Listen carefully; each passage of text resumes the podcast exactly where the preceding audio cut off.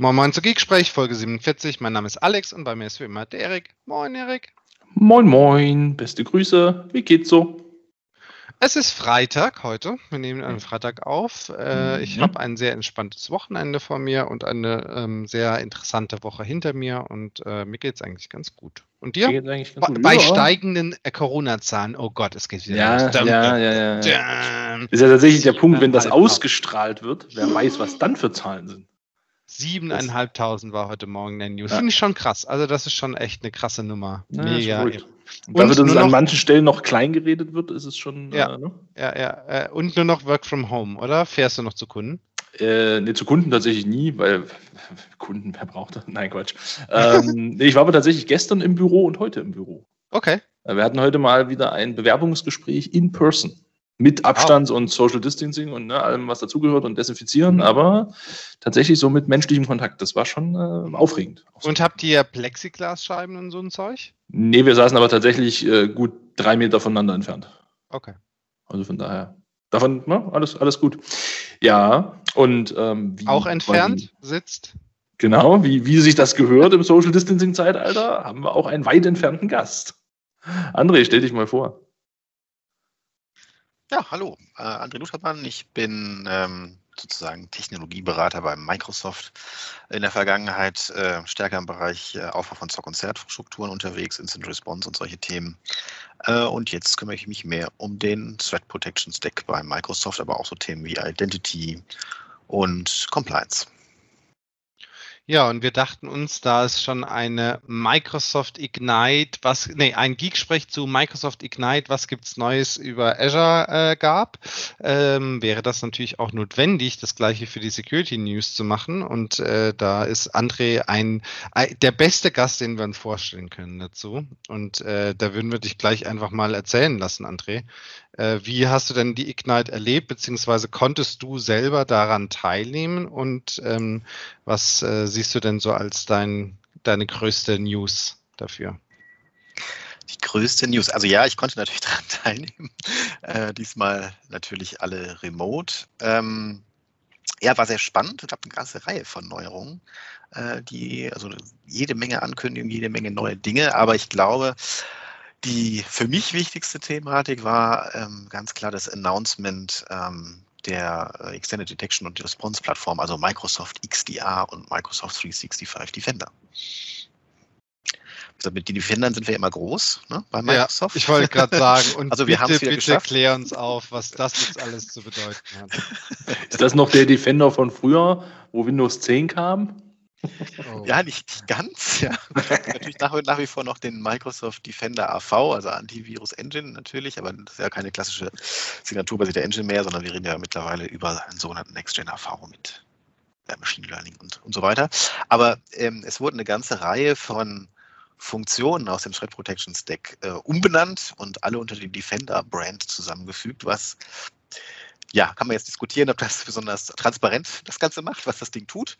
Ähm, aber ähm, konkret heißt das, dass so Themen wie also die Zusammenführung äh, von der Detection-Logik insgesamt als Microsoft 365 Defender über alle Plattformen geführt wird, also über Office 365, äh, über AD und Azure AD, über Themen äh, vom Endpoint- und Identity-Bereich hinweg. Und dann gibt es natürlich die alten Plattformen, also das, was ähm, MDRTP früher war, das heißt jetzt Microsoft Defender für Endpoint, also die IDR-Lösung sozusagen, äh, Office 365 Advanced Threat Protection, also Sandboxing und Advanced Detection Automation sozusagen rund um die Collaboration bis Teams, OneDrive, SharePoint.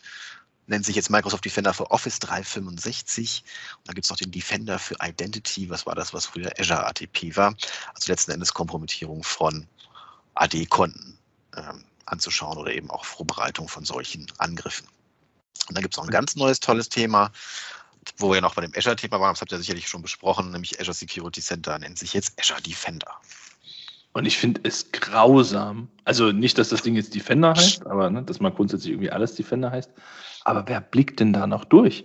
Ich, wenn ich mich zurückerinnere, ich glaube, irgendwie in den letzten Ignites gab es immer Namensänderungen im Security-Umfeld. Und irgendwas zusammengeführt und wieder was auseinandergenommen. Und wann sind wir denn jetzt endlich an dem Punkt, wo wir sagen, es gibt Microsoft Security mit einem Microsoft Security Portal und der ganze alte Rotz ist mal weg?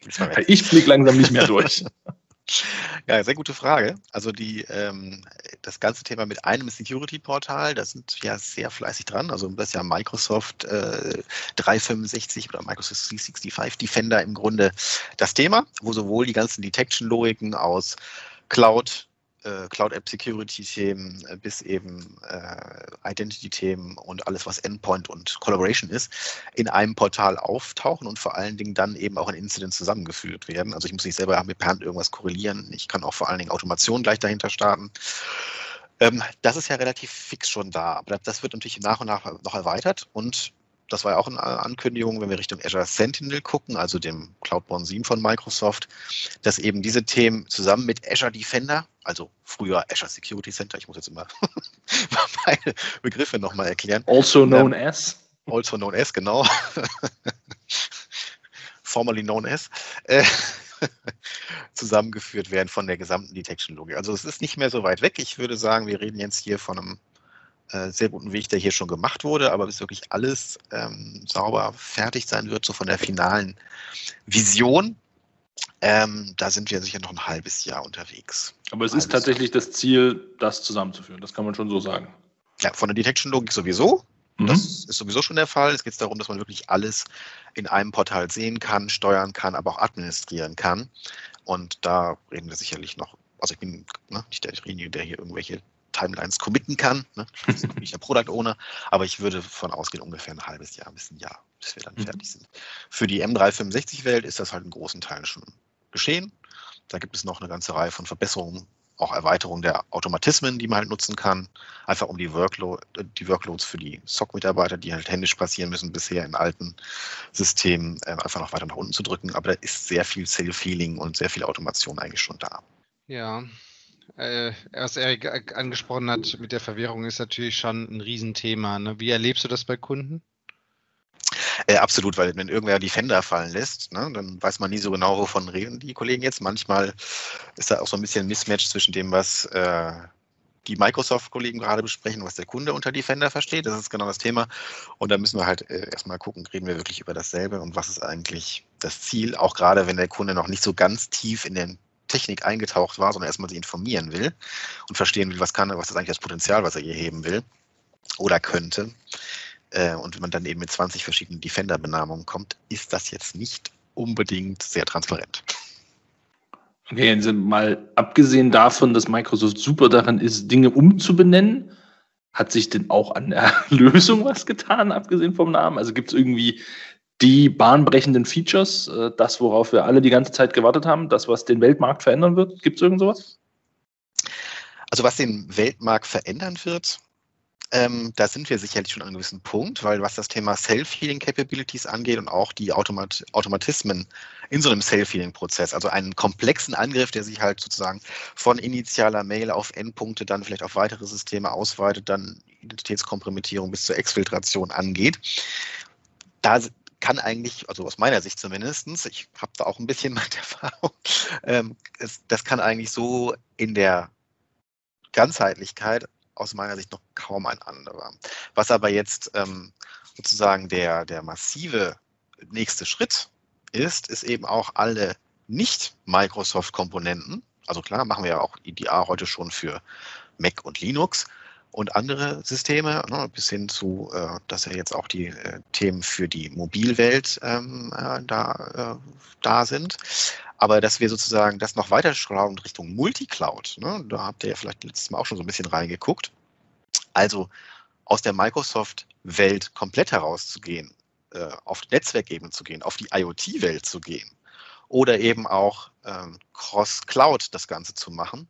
Äh, das ist eigentlich das, der nächste Meilenstein aus meiner Sicht, der jetzt bei der Ignite ähm, auch hervorgekommen ist. Und du hast gerade Mobile angesprochen. Äh, lass uns das einfach nicht in so einem Nebensatz untergehen lassen, ähm, weil es war jetzt kein großes, äh, keine große Ankündigung. Zumindest habe ich es ehrlich gesagt nicht, äh, habe ich da keine, keine Acht drauf gehabt. Aber ich glaube, es war nicht eine Ankündigung von der Microsoft Ignite, sondern schon, schon deutlich davor. Aber äh, äh, Microsoft Defender ATP Vergangenheit. Microsoft Defender for Endpoints ist jetzt quasi auf allen Endpoints und damit auch Cross-Plattform äh, im Mobile-Bereich. Also hat quasi dieses diese vorherige Möglichkeit mit äh, Lookout oder Corata und Co. abgelöst als eine weitere Option oder die bevorzugte natürlich Microsoft-Option ähm, und äh, ist jetzt auch auf ähm, Smartphones und Tablets. Wie, wie findest du das denn? Ja, auf jeden Fall eine sehr coole äh, Geschichte aus meiner Sicht, dass eben jetzt für Android oder für iOS äh, auch äh, Schutzmechanismen da sind. Die sind natürlich ein bisschen anders, weil einfach ein iOS oder Android ein bisschen anders funktionieren als ein klassisches Desktop Operating System, ne? also so ein macOS oder ein Windows 10. Ähm, das heißt, hier gibt es einen anderen Schwerpunkt. Da geht es natürlich darum, einmal auf dem Android zum Beispiel Zeitloaded Apps anzuschauen, aber auch so Thematiken wie Phishing-Links anzugucken. Also was äh, macht derjenige mit Mails, auf welche Lures wird er da geleitet, um irgendwo drauf zu klicken äh, und dann eben auch sinnvolle ähm, Response-Aktivitäten zu, äh, zu starten. Ähm, ist auf jeden Fall eine tolle Erweiterung für das, was ähm, äh, Microsoft Defender für Endpoint eben heute schon kann, schon konnte ähm, oder bislang schon konnte. Und ist genau das, was die Kunden eigentlich auch häufig suchen, dass wenn sie sagen, okay, wir wollen eigentlich dann auch die gesamten Stack in eine Lösung bringen. Wenn wir schon über Integration reden, also mehr Transparenz und Einfachheit, dann wollen wir eigentlich auch alles, ähm, wobei das geht, in eine Lösung bringen. Mhm.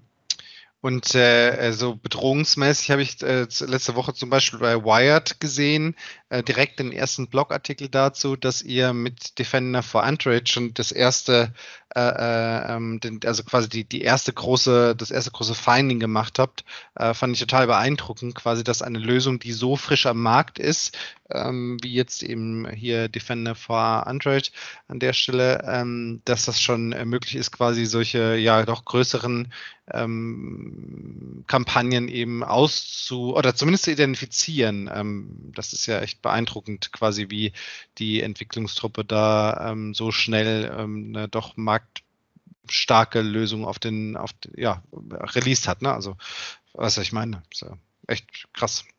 Ähm, ja. Ja, wenn du willst, kann ich das auch ganz äh, kurz ja, sagen. Also es geht halt um, äh, also was äh, da noch bezeichnet wird als Defender on Mobile, ne? Mhm. also Microsoft Defender on Mobile ähm, sozusagen, also die Abdeckung für Android oder iOS ähm, ja. innerhalb von Microsoft Defender für Endpoint. Mhm. Und ähm, da gibt es ein paar schöne neue Ransomware-Thematiken, die eben auch solche Devices ähm, äh, unnutzbar machen können. Mhm. Ähm, hier gibt es einen schönen Artikel eben für äh, Mallocker B, nennt sich der, der, die neu gefundene Variante sozusagen, die eben mit ähm, manipulierten Notifizierungen arbeitet und ähm, dann jemanden Phone Call ne, ähm, äh, erhält. Und wie gesagt, aufgrund der Thematik, dass wir eben nicht mehr mit klassischen äh, Signaturen oder arbeiten, einfach nur das Bekannte diktieren, sondern da eben wirklich äh, Microsoft in den letzten Jahren sehr viel getan hat im Bereich Machine Learning, sind wir da eigentlich immer vorne mit dabei. Also selbst ähm, es gab sozusagen auch innerhalb der Malware einen eigenen Versuch, sozusagen Googles eigener Security-System, aber auch der Detection, die eben da ist in Mobilscannern, die äh, eben auch von Drittseite kommen, zu evaden. In dem Fall ähm, zeigt es eben auch die Effizienz, die da schon hintersteckt. Also das Produkt ist schon auf einem sehr, sehr guten Weg.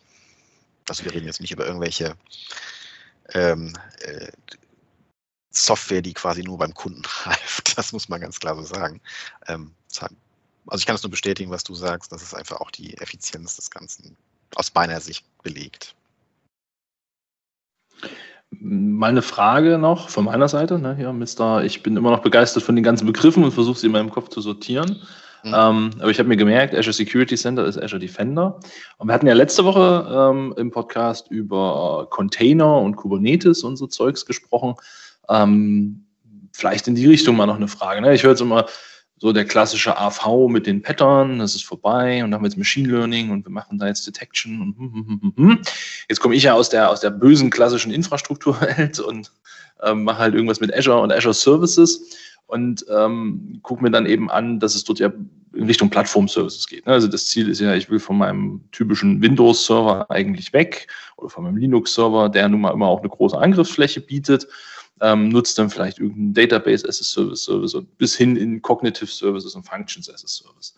Ähm, da spielt Security ja aber immer noch eine Rolle. Kannst du vielleicht ein bisschen erklären, was denn jetzt Azure Defender, ich hätte schon fast wieder ATP gesagt, das war aber noch ganz was anderes, also Azure Defender jetzt da reinbringt und ob es da noch was gibt, was noch fehlt. Das wäre für mich nämlich auch interessant. Also was Azure Defender da reinbringt, letztens auch wenn du es konkret auf Kubernetes ansprichst, ne, sind einerseits natürlich überhaupt erstmal die Überwachung äh, auf API-Ebene ne, für die einzelnen containerisierten Themen, mhm. äh, aber auch äh, Cluster-Konfigurationsinformationen. Ne, die unter Umständen eben auch Workload-Konfigurationen bis hin zu Policies, die ich eben dann da hineinbringen will. Das heißt, ich habe einmal Empfehlungen für die Konfiguration und aber auch für die Standardisierung. Das heißt, wenn ich jetzt einfach Leute loslegen lasse, dürfen da ihre Kubernetes-Cluster starten, da will ich vielleicht aber so ein paar grundlegende Themen an der Governance auch nicht vermeiden, sondern sagen, okay, es gibt zumindest so eine grundlegende Sicherheit, liebe Entwickler, liebe, liebe Kollegen, die ihr so ganz agil unterwegs seid. Ähm, wir wollen trotzdem über die verschiedenen AKS-Nodes und Cluster sozusagen so ein bisschen Security Detection Analyse, aber auch äh, sichere Grundkonfigurationen durchsetzen äh, euch nicht einschränken, aber was, was können wir machen? Und da ist eigentlich ähm, von Azure Defender oder Azure Defender für Kubernetes in dem Fall ähm, eine ganze Reihe von weiteren Funktionen ähm, in Azure Defender hinzugekommen. Also Azure Defender für SQL, für Key Vault, für Kubernetes, ähm, wo ich eben sozusagen in der Container Runtime oder auf der API-Seite ähm, sehr genau äh, konfigurieren kann, was ist eigentlich grundlegende Sicherheit und eben auch feststellen kann, wenn hier äh, sozusagen das Kind in den Brunnen fällt, also vielleicht auch containerisierte Anwendungen in irgendeiner Form angegangen werden. Mhm.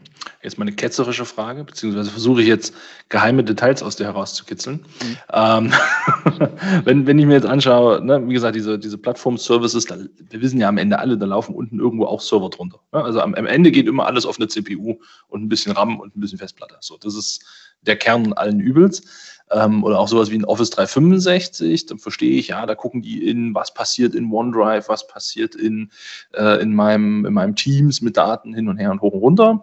Ähm, benutzt Microsoft im Hintergrund die eigenen Lösungen auch, um die eigene Basisinfrastruktur abzusichern?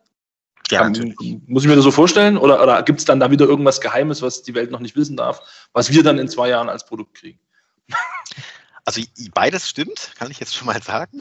Okay. natürlich äh, essen wir unser eigenes Hundefutter. Ne? Also sozusagen, bevor es beim Kunden landet, gibt es natürlich auch Themen, wo wir selber auch äh, Sachen entwickeln oder eben auch auf ähm, von Anforderungen, die wir selber intern haben, bestimmte Themen entstanden. Also äh, zum Beispiel MDATP, aber auch sowas wie Azure Sentinel sind ursprünglich Themen, wo Microsoft selber intern gemerkt hat, dass alles, was wir am Markt finden, und zum Beispiel unser Cyber Defense Center kann, hat ein Riesenbudget, kann nutzen, was es will. Es muss kein Microsoft ansetzen. Hat aber eben in Vergleichen und auch in vielen Evaluierungen in der großen Infrastruktur festgestellt, okay, das passt irgendwie alles nicht so richtig. Das macht nicht hundertprozentig das, was wir brauchen. Das sind immer sehr große Lücken auch in der Manageability und gerade wenn wir auch Richtung Automatisierung gucken. Oder in der Detection. Ähm, das heißt, äh, Themen wie Azure Sentinel, also Microsoft selber war langjährig und ist gerade noch im Rückbau sozusagen einiger Infrastrukturen einer der größten äh, Kunden für eines bestimmten äh, SIEM-Systems gewesen. Es hat aber leider nie so funktioniert auf globaler Ebene für uns, so bei uns intern, aber auch für die Kundendienste, die eben nach außen cloudseitig angeboten würden, wie wir das eigentlich gerne gehabt hätten. Also Skalierung war nicht da. Ja, ähm, und das ist eben ein Thema, das wir selber eigentlich oder was eigentlich die Entwicklung von Azure Sentinel losgetreten hat, dass man sagt, wir brauchen ein SIEM, das eben mit wechselnden Belastungen auch mithalten kann und das Ganze eben auch zu sehr überschaubaren Kosten kann. Jetzt klingt das erstmal so wie Marketing, aber das war genau das war der Grund, warum wir das gemacht haben. Also wir brauchen eins quasi, was unendlich mit Cloud Scale mithält, wo ich also nicht nur einfach ähm, wo die Architektur es mitmacht, wenn ich einfach mehr CPU oder mehr äh, Storage adde, dass es auch wirklich so durchskaliert in der Größen, also quasi bis unendlich. Ja, das ist, das ist ja tatsächlich ein Ding, was wir, was man immer wieder sieht, ne? dass viele Sachen, die wir bei Microsoft sehen, kommen eigentlich aus eigenen Bedarfen. Ähm, ich habe damals mal irgendwie die Ehre gehabt, mit den Produktmanagern für Azure Storage zu reden, als dieses Ultra-SSD-Thema aufkam. Mit hier 160, 1000 IOPS und was auch immer pro Disk. So, und dann habe ich halt auch gesagt, ich sage, okay, wo ist jetzt der Markt dafür? Also es gibt sicherlich Use Cases, aber So viel kann das ja nicht sein. Und da war das ähnlich, äh, das ist wohl eine Anforderung aus dem Office 365-Team gewesen. Ne, dass man was brauchte, was besser skaliert als das, was man bisher hatte und was mehr Performance liefert. Also ja, da haben wir uns mal hingesetzt und was gebaut. Spannend zu hören, dass es bei der Security genauso ist. Also ja, das ist so und auch ähm, ganz klar auch die Automatismen, ähm, sowohl bei der Automatic Investigation als auch die Safe Capabilities, die wir selber äh, hier in unseren Produkten anbieten, das sind genau Themen, die sich eben hier ähm, bei Microsoft intern über Jahre schon bewährt haben ähm, und dann eigentlich in Produkt gewandert sind.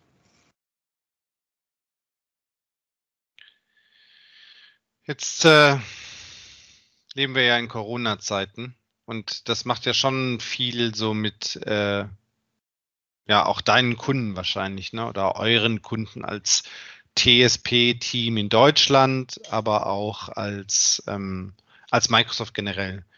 Was siehst du denn so als die größten Herausforderungen dieser Zeit für IT-Verantwortliche, CISOs und Co.? Er ist eigentlich zwei geteilt, so ein bisschen. Ne? Als, Corona, als die Corona-Welle begann ne? und der erste Lockdown kam, da war eigentlich das größte Problem für die meisten, dass sie oft null darauf vorbereitet waren, dass jemand jetzt wirklich in Größe von zu Hause arbeitet. Das fing schon an ganz, ganz einfachen Dingen an. Die VPN-Gateways bei einem, einigen Kunden, die platzten natürlich sofort aus allen Nähten. Das war gar nicht machbar. Ich kenne auch Kunden, wo wirklich noch das höchste Management sich wirklich noch für VPN überhaupt einwählen durfte. Also, weil ging gar nicht mehr. Die haben dann versucht nachzulegen, eben über Hardware und so weiter. Es war halt klar, dass dieses klassische Konzept On-Premise Infrastructure mit Dial-In und klassischem VPN, dass das irgendwie nicht Corona-ready ist, diese Architektur. Ähm, jetzt haben viele Leute angefangen, dann eben auch Cloud-Dienste äh, für die Zusammenarbeit dann zu etablieren, ne? klassisch Teams zum Beispiel alles prima. Der Gag ist nur, wir sagen halt immer bei solchen Projekten, hey, dann mach doch gleich von Anfang an auch das Thema Zugriff, also ne, so unter dem schönen Begriff Zero Trust Architecture. Ähm, also was brauche ich jetzt eigentlich, A, um die Daten zu sichern, aber auch den Zugriff dahin zu sichern und vor allen Dingen äh, eigentlich bei jedem Zugriff auf also einen Dienst auch nochmal zu checken, ist das jetzt wirklich ein legitimer Zugriff versus wo kommt er her?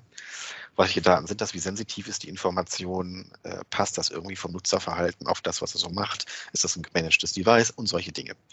Ähm, diese Punkte sind oft vernachlässigt worden. Das heißt, jetzt haben Leute unheimliche Cloud-Infrastrukturen aufgebaut bei Vendor XY, also ich muss gar nicht Microsoft per se sein. Ähm, aber viele haben einfach das einfach mit einer gewissen Skalierung gemacht, um einfach Leute im Homeoffice zu enablen. Aber das Thema Security ist nicht bei allen so im Vordergrund gewesen bei diesen Deployments. Und das kommt jetzt so nach und nach. Das Leute sagen, okay, es wäre vielleicht auch mal ganz gut zu wissen, welche Daten liegen denn da und wo gehen die von da aus hin, vielleicht auch in Applikationen, die wir gar nicht wollen. Oder andere äh, Teams haben vielleicht sich auch selber Infrastrukturen äh, mit eigenen Themen ähm, äh, gebastelt. Also äh, ich kann mich auch an ein kleineres Unternehmen erinnern, das sagte, für uns ist WhatsApp jetzt unternehmenskritisch geworden. Ne? Also die Frage ist eben, ähm, wie manage ich eigentlich jetzt diesen Fluss von Leuten, die im Homeoffice sitzen? Aber wie sichere ich eben auch die Inhalte, den Content und das, was die Leute da erarbeiten, ab, ähm, damit es eben nicht in Zugriff oder in, in, Wege oder in Schienen gerät, wo es nicht hingehört. Ähm, aber auch, ne, die Leute sitzen eben jetzt nicht unbedingt mehr hinter der klassischen Firewall. Was machen wir auf der Endpoint-Seite? Wir sind jetzt relativ mobil. Ähm, wie funktioniert Zugriff jetzt eigentlich? Wen lassen wir von der kollaborativen Seite, von unseren Partnern auch mit uns arbeiten und wie machen wir das? Ähm, das ist so die Hauptherausforderung eigentlich. Zusammenarbeit über Unternehmensgrenzen hinweg, aber auch, wie enablen wir die Leute im Homeoffice für eine sichere Zusammenarbeit im Unternehmen selbst? Also Remote Work, würde ich jetzt mal sagen, oder Remote Workplace ähm, und ähm, Datensecurity, so ein bisschen das Thema. Und jetzt hast du, jetzt hast du gerade schon wieder so ein, ich nenne es fast mal Buzzword genannt, ähm, Zero Trust. Das ist im Moment so ein Ding, was mir auch irgendwie an allen Ecken und Enden begegnet. Und jeder sagt, ja, wir haben jetzt auch Zero Trust Principle und das ist super geil. Kannst du uns mal in deinen Worten erklären, was denn das? Wo, warum sprechen da gerade alle drüber? Klar kann ich das. Also Zero Trust ist ja jetzt kein total neues ähm, Ding. Ne? Also es ist ja jetzt äh, auch schon ähm, eine Sache, die sich entwickelt hat über Zeit. Ne? Wir sind also nicht der Microsoft, der Erfinder von Zero Trust, hat aber da einen ganz guten ähm, Weg eigentlich gefunden, wie wir das ähm, umsetzen wollen. Das heißt, es geht eigentlich darum, wenn wir früher an unsere klassischen Infrastrukturen denken, mit der Firewall, wo wir halt einmal oder einen Domain-Controller, der hinter der Firewall steht, im internen Netzwerk, da hat sich jemand einmal angemeldet. Das wurde dann positiv bestätigt, weil er das richtige Passwort eingegeben hat. Und damit hatte der eigentlich Zugriff auf alle Applikationen oder Daten, wo er halt berechtigt war. Da wurde auch nicht immer mal groß neu gecheckt, solange halt sein Ticket ne, im Kerberos-Bereich noch gültig war. Bei Zero Trust gehen wir eigentlich davon aus, dass wir jedes Mal verifizieren, wenn ein Zugriff auf irgendeine Applikation oder Datum stattfindet, ist das eigentlich ein Zugriff, der erlaubt sein sollte in der Kombination. Also sprich, nicht weil jemand per se sich ausgibt als ich zum Beispiel, sollte er bei jedem Zugriff einfach per se auch den Zugriff erhalten, sondern die Frage, es kommen halt andere Informationen hinzu. Also, von wo aus greift derjenige zu? Mit welcher Applikation, mit welch, bis hin zu welchem Protokoll greift er denn zu? Ähm, was für Daten sind das? Sind die zum Beispiel besonders sensibel? Ähm, wenn also solche Szenarien passieren wie innerhalb von zwei Minuten wird auf die gleiche Applikation zugegriffen, einmal aus äh, Deutschland und gleichzeitig aus China und aus äh, USA, dann ist hier irgendwas seltsam. Und die Frage ist eben, was kann ich dann tun? Ich kann natürlich erstmal per se den Zugriff blocken. Ich kann aber auch dann sozusagen weitere Verifizierungsmechanismen einbauen, wo ich halt sagen kann, okay, können wir zum Beispiel sagen, es ist ein Company-gemanaged Endpoint oder ein Company-managed Device. Macht er es mit der Company-sanktionierten App? Also, ich sage jetzt mal im Microsoft-Sprech, mit der Outlook äh, Mobile App zum Beispiel oder mit der Teams App oder macht es mit ganz anderen Dingen? Äh, benutzt er Legacy-Protokolle? derjenige, der jetzt hier zugreifen will. Also wenn wir jetzt einfach auf klassische Mail gucken, gibt es ja auch so ein paar ältere Protokolle, die so nicht mehr so ganz äh, State of the Art sind, die aber auf den meisten Exchange-Servern trotzdem noch aktiv sind. Ähm, und die Frage ist eben, will ich dann nochmal verifizieren, ähm, ob derjenige wirklich Zugriff erhalten, will ich einen weiteren Schutzmechanismus oder einen weiteren Abfragemechanismus einbauen, der nochmal klar macht, handelt es sich wirklich um den legitimen Zugreifenden oder ist das jemand, der quasi versucht, ähm, hier Zugriff zu erhalten? Es wird auch, kann auch gleichzeitig, wenn man will, in bestimmten Bereichen auch nochmal festgestellt, was machen denn Peers, also Leute, die ähnliche Berechtigungsstrukturen haben. Also ich kann Maschinen hier auch noch einbauen, die ähnliche Berechtigungsstrukturen haben, die also auch ähnliche Aufgaben haben. Wie greifen die denn zu? Unterscheidet sich das Zugriffsverhalten, was jetzt plötzlich für diese Nutzer oder für diese Daten stattfindet, so massiv von dem, was er sonst tut. Also zum Beispiel, ich fange an, massig Daten aus diesem Bereich runterzuladen. Also jetzt nicht ein, zwei, drei, fünf Files, sondern wirklich hunderte und lade die vielleicht auch noch auf einen Drittservice raus. Oder, oder, oder. Ähm, dann kann ich sozusagen hier auch klar machen, dass das eigentlich so nicht sein sollte. Also konkret, mhm. Zero Trust heißt, ich werde bei jedem Zugriff nochmal verifizieren, ob das Konglomerat aus Nutzer, App und Device Lokation unter Umständen und Protokoll noch wirklich in dem Zustand ist, wie wir das erwarten würden, damit wir je nach Sensibilität der Information, die, die gerade äh, angefragt wird, ähm, wirklich Zugriff gewähren wollen. Ich höre quasi auf mit dem das gute Innere und das böse Äußere, ne? Weil das ist ja so ein. Genau, also quasi den Freifahrtschein einfach nur im LAN zu haben, sozusagen, oder am Domain-Controller verifiziert. Mhm. Das äh, wollen wir beenden sozusagen, sondern bei jedem Einzelzugriff nochmal zu prüfen, hey, soll das sein oder soll das nicht sein? Mhm. Das hast du, finde ich, sehr gut erklärt. Ähm, aber es ist ein riesenkomplexes Thema. Und die Frage, die mir oft begegnet, ich bin sehr gespannt, ob du das teilst, ist, wie beginnt man denn mit Zero Trust? Ja, okay. Also da hat Microsoft auch ganz konkret eine, eine Architektur zu vorgeschlagen, wie man es macht, letzten Endes. Ähm, da gibt es ähm, auch äh, sehr schöne Neuerungen auch von der Ignite. Da kann ich gleich, gleich auch nochmal einen Satz zu sagen, aber gehen wir erstmal auf die Frage, auf die eigentliche Frage ein. Ähm, und zwar ist aus meiner Sicht die ähm, Vorgehensweise so, dass ich ähm, im allerersten Schritt erstmal sage, okay, wir müssen in irgendeiner Form eine, einen zentralen Identity Provider bauen, der eben bei den userrelevanten Informationen irgendwie nachhält, was passiert hier. Da sagt Microsoft jetzt, und ich würde das in dem Fall jetzt auch sagen, die meisten Kunden, die auch M365 nutzen oder Azure, haben in irgendeiner Form Azure AD. Also warum nutzen wir nicht auch im Sinne von Single Sign-On, also sozusagen das Ganze nur einmal zu machen. Wir brauchen nicht immer noch, ein, noch mal einen Todesstern zu bauen. Ne? Ähm, nutzen wir nicht Azure AD auch als zentralen Anmeldepunkt, weil dann habe ich viele Vorteile. Ich kann Themen wie Conditional Access nutzen. Ich habe aber auch gleichzeitig Zugriff auf sowas wie ein Device und Apps Directory. Ähm, ich kann aber auch so Themen wie Type of Device, Integrity of Device gleich mit, mit in die äh, Zugriffsthematik mit einbauen. Dann brauche ich sowas wie ein Policy Evaluation Service, ne? also der einmal sagt, okay, ist der User oder Device oder der Zugriff, Zugriff konform mit dem, was ich mir selber als Organisation als äh, relevant ausgesucht habe. Und dann brauche ich in irgendeiner Form einen Access Proxy, der sagt, okay, ja, ich lasse das jetzt zu und lasse das nicht zu. Macht dann diese Echtzeit-Evaluation. Also die Schritte sind aus meiner Sicht vier Schritte, die man gehen sollte. Nämlich A, die Integration der meisten Apps und auch der Devices Richtung der Identität natürlich Richtung Azure AD zu bringen. Dann das Thema Managed und Unmanaged Devices in irgendeiner Form anzugehen. Ähm, und äh, im dritten Schritt letzten Endes dann eben auch Policies zu finden, die ähm, Zugriff zulassen oder nicht zulassen und das auch dann nach und nach zu verfeinern.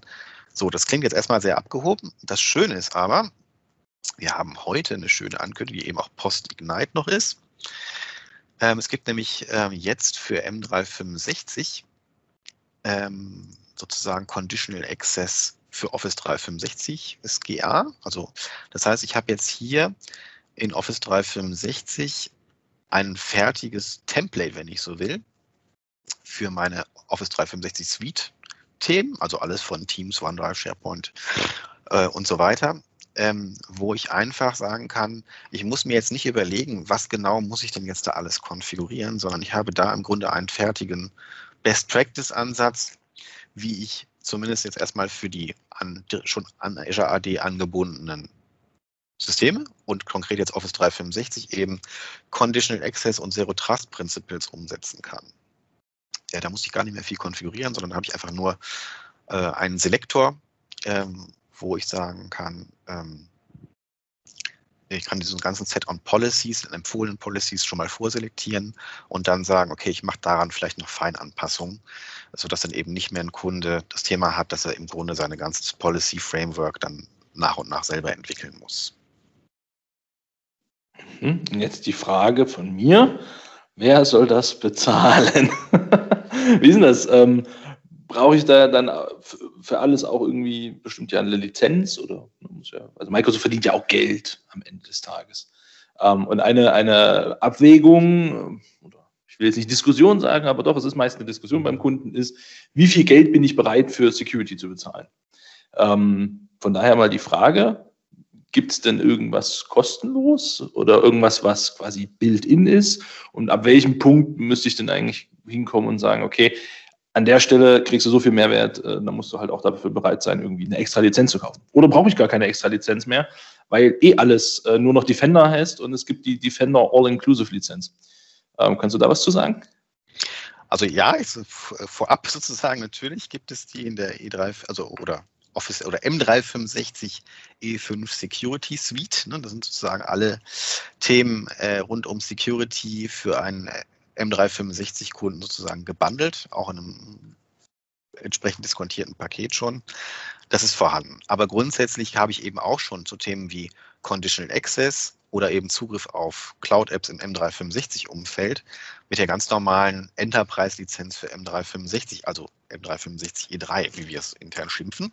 Ne? Also den normalen Enterprise-Plan, wo noch nicht die Add-ons drin sind. Ich habe hier auch die Möglichkeit, Conditional Access in bestimmten Umfang schon zu nutzen.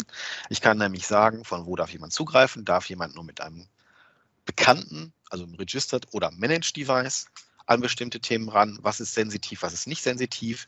Was ist mit Datenverschlüsselung zum Beispiel auch in bestimmten Szenarien? Ähm, da funktioniert ähm, das Ganze eben auch schon für den ganz normalen M365-Kunden, ohne dass er jetzt per se was aufmacht. Natürlich wird das Ganze schöner, besser und vor allen Dingen äh, deutlich automatischer, wenn ich ähm, Richtung M365 Security gehe. Also M365 E5 Security, was dann eben ein Add-on wäre. Mhm.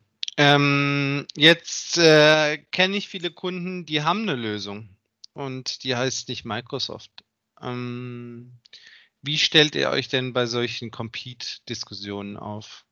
Wie, wie geht man das denn an? Also jetzt bin ich hier so IT äh, Security oder hier so Chief Information Security Officer oder IT-Leiter oder ich bin einfach ein IT-Engineer, der verantwortlich ist für Security und wir haben Symantec, die wollen uns irgendwie keine Lizenzen mehr verkaufen und äh, ich möchte gerne meinen Chef überzeugen, dass es äh, Richtung Microsoft gehen sollte. Wie gehe ich denn sowas an? Also sind mehrere Möglichkeiten da. Die erste Thematik ist doch erstmal zu sagen, ähm, gerade jetzt in Corona-Zeiten gibt es ja auch eine ganze Reihe von Unternehmen, die sagen, wir wollen auch mal schauen, ob unsere Kostenstruktur so überhaupt haltbar ist. Ähm, also nutzt doch einfach mal das, was ihr schon habt. Denn wenn ich Office 365 E3 zum Beispiel habe und wahrscheinlich auch irgendwelche Enterprise Windows Lizenzen, wovon ich jetzt einfach mal in den größeren Unternehmen ausgehen würde, dann kann ich natürlich auch schon Defender als AV-Engine nutzen und sowas wie Exchange Online Protection für meine Collaboration. Das soll heißen, Exchange Online Protection ist ja einfach der klassische AV-Schutz, drei AV-Engines, Anti-Spam Gateway in the Cloud. Die Frage ist aber, brauche ich dann eben solche On-Prem-Infrastrukturen noch? Will ich nicht auch dann sagen, wenn wir jetzt einfach mal an die letzten AV-Testergebnisse gucken, da waren die besten beiden Suiten, war eine war Microsoft, das andere war Kaspersky, die einzigen, die 100 Prozent aller Themen im Testzeitraum erkannt haben. Also wir reden hier wirklich von einer sehr guten Engine. Die Frage ist halt, will ich das nicht erstmal an den Start bringen? Wenn ich aber sage, ich brauche eigentlich mehr Automatismus und mehr Abdeckung in diesem Bereich, ähm, muss man halt sehen, die, das, was Microsoft auf der Automatisierungsseite bringt, also Thematiken wie Defender for Endpoint oder auch in ähm, M365 Defender, also der das Zusammenspiel aus Mail, Identities, Endpoints und so weiter. Ähm, das gibt es eigentlich von der Automa vom Automatisierungsgrad, auch von der Zusammenschau, so einfach nirgendwo. Also erstens, dass ich es einfach nur mit ein paar Klicks aktivieren kann und dann ist es da, beziehungsweise macht auch schon untereinander eben äh, die Integration von der Sichtbarkeit der Angriffe, aber eben auch der Möglichkeit, hier eben automatisch ähm, zu reagieren und das Ganze auch wieder in Ordnung bringen zu lassen, also die Downtime für meine Nutzer so gering wie möglich zu halten, die also am Arbeiten zu halten. Ähm, das ist eigentlich äh, was, wenn das jemand mal ausprobiert hat, was die meisten Kunden überzeugt, weil das finden sie so eigentlich fast nirgends. Beantwortet das so ein bisschen deine Frage? Ja, ja, auf jeden Fall. Noch? Ja, ich glaube, jetzt haben wir echt schon mega viel wieder ge gecovert, so an Themen. Erik, äh, was hast du denn noch so? Ich glaube, du hast da noch so eine ganz gemeine Frage. Ich habe da, hab da, noch so eine Frage, ja. Also man, man sagt mir nach, dass ich die immer stelle ähm, ist tatsächlich auch so. Ähm, und zwar, wir haben jetzt viel gehört, ne? so von, von Renamings, über Features, über One Platform, über ne, Security, gibt irgendwie überall Zero Trust und es ist ein ziemlich großes Feld. Aber eine Frage interessiert uns noch. Wenn du einen magischen Wunsch frei hättest in diesem Kontext, was wäre dein Wunsch? Mein Wunsch in diesem Kontext wäre. Jetzt darfst du mal richtig über Kunden ich mal so, reden nee, ach so, nee, sorry. Also ich, ist, die Frage ist jetzt, ob es ja produktlastig oder eben kundenlastig ist. Du darfst da zwei machen, wenn es drauf ankommt. Ich glaube, ich mache mal zwei. Wir empfehlen nicht, ähm, die Kundenkeule zu holen. Also es gibt noch nach wie vor viel Nachholbedarf im Cybersecurity-Bereich in Unternehmen. Das heißt, es gibt sehr reife Kunden, die das alles total im Blick haben und äh, da sich auch in, diese, in die richtige Richtung bewegen, unabhängig davon, ob sie das mit Microsoft tun oder nicht. Aber mir ist einfach wichtig, auch für uns alle sozusagen als, als Gesellschaft, dass wir ein gewisses Sicherheitsniveau in kritischen Infrastrukturen, in äh, Kernbereichen unserer Wirtschaft etc. haben. Ähm, es gibt aber auch noch genug, die das gar nicht tun. Das heißt, wir haben nach wie vor noch Unternehmen oder auch andere Organisationen, die einfach meinen, okay, ich will das gar nicht wissen. Also ich will eigentlich nur einen AV haben, der soll halt leuchten und dann mache ich einen Scan und dann gehe ich wieder. Ähm, na, also der soll mir halt sagen, ist ein Vorfall, also äh, Vorfall will er gar nicht wissen, oder wir wissen, der AV-Fund. Und ansonsten soll er mich in Ruhe lassen. Und wenn nicht, setzen wir halt den Rechner neu auf, alles ist gut. Und da ist einfach noch viel Evangelisierungsarbeit auch zu leisten, zu dem, was eigentlich moderne Angriffe heute eigentlich ausmachen. Dass es eben nicht mehr mit einem klassischen AV äh, behandelbar ist. So, jetzt haben wir, das war aber jetzt sozusagen in die, in die untere Reifegrad-Schublade gegriffen. Bei Kunden. Und auf der anderen Seite haben wir natürlich auch noch ähm, Dinge, die noch besser laufen können. Äh, von der Manageability aus meine, meiner Sicht ähm, aber da sind wir auch auf dem Weg. Äh, das, ist, das ist ganz spannend äh, für mich gerade, weil wir halt auch die Möglichkeit haben, ähm, was manchmal Kunden noch irritiert, so gerade im Bereich Endpoint Management, da gibt es SCCM äh, für das klassische On-Prem. Infrastrukturmanagement, häufig eben auch für die, für die Serverseite verwendet. Dann haben wir äh, Intune in the Cloud oder den Microsoft Endpoint Manager, was ja die, die Zusammenspiel von beiden Komponenten ist. Und die Frage ist eben, wie kann ich eigentlich in einer Konsole dieses ganze Management abhandeln? Und da kann man jetzt gespannt sein. Äh, da war auf der Ignite jetzt noch nicht ganz so viel zu sehen, aber da wird ähm, sich einiges tun, eben äh, das ganze Thema Endpunkte-Management, und das bezieht sich eben auch auf die Mobilgeräte, noch deutlich einfacher zu gestalten und eben in in einen Guss zu bringen. Das Schöner Wunsch. Das, war mein, das ist mein Wunsch, ja, auch viel intern getrieben. Und äh, schön ist zu sehen, dass sich eben da einiges tun wird. Wunderbar. Alex, ich glaube, dann haben wir heute wieder, also ich zumindest habe diesmal viel gelernt. Also die letzten Folgen war es, glaube ich, immer du der Lernende von, von uns beiden. Ähm, von daher bleibt uns, glaube ich, nur zu sagen, André, vielen lieben Dank, dass du dabei warst. Ähm, ich bin mir sicher, wir werden uns nochmal sprechen, weil es wird sicherlich immer wieder Neuigkeiten geben in diesem Neue Prozess. Namen vor allen Dingen. Mit Sicherheit, ja. ja. Haben sich eigentlich die Logos auch geändert nebenbei irgendwie, oder? Egal. Lass weg. Aber speaking of Logos, ich muss mal eine Sache sagen. Ne? Weißt du, was mir fehlt so ein bisschen, Erik? Jetzt ich habe schon über ein Jahr kein Microsoft Swag mehr bekommen. Das stimmt keine, tatsächlich. Keine Kappen, keine Jacken, keine Sticker, kein. Ne? Nix. Das ist so stimmt. hart. Ist das, jetzt, äh, ist das jetzt der äh, subtile Versuch? Das ist, das ist ein Zaunpfahl, der nicht Hallo, das ist ein Zaunpfahl. Rückenpfeiler. Das war ein subtil, sozusagen. Ja, also da sicherlich, ähm, wenn Microsoft kann da sicherlich noch, äh, was Marketing-Zweck angeht, noch ein bisschen mehr investieren. Ja. Sehr gut. Dann haben wir das geklärt. Das ist die wichtigste Geschichte für heute. Ich danke dir, André, dass du dabei warst. Und äh, es war echt ich cool. Ich denke, es war sehr spannend. Konkret, Alex, bitte. Ach so, schade. Schön rausgerettet. Naja, also gut. Vielen Dank, André, dass du dabei warst, unser Gast warst und Danke, an alle Zuhörer, die äh, bis, ähm, äh, die uns bisher zuhören. Und äh, ich glaube, Erik, wir können uns verabschieden. Äh, macht es gut, bleibt uns gewogen und bis bald. Bis bald. Bis bald.